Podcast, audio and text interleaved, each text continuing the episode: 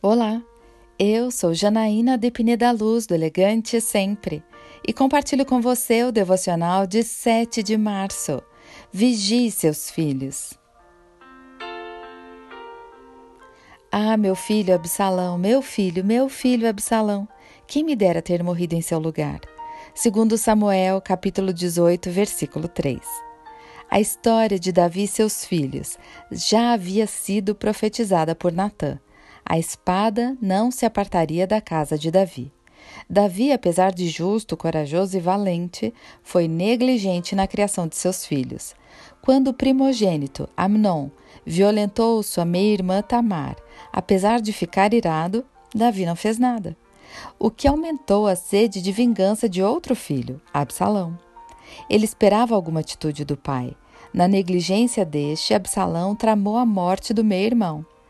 Mas, mesmo depois da morte de Aminon, Davi apenas mandou o filho Absalom à casa do avô durante três anos. Esse filho que depois tenta um golpe contra o reinado do pai. Assassinado por um servo do rei, a triste história termina com Davi lamentando a morte do filho. Aqui temos um alerta importante.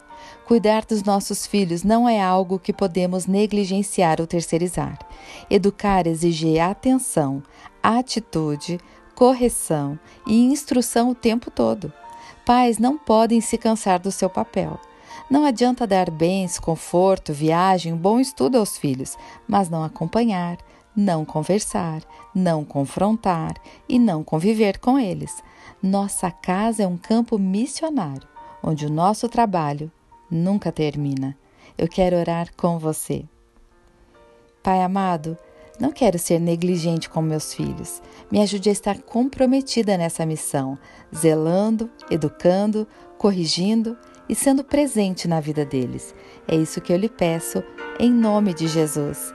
E eu convido você, siga comigo no site elegantesempre.com.br e em todas as redes sociais.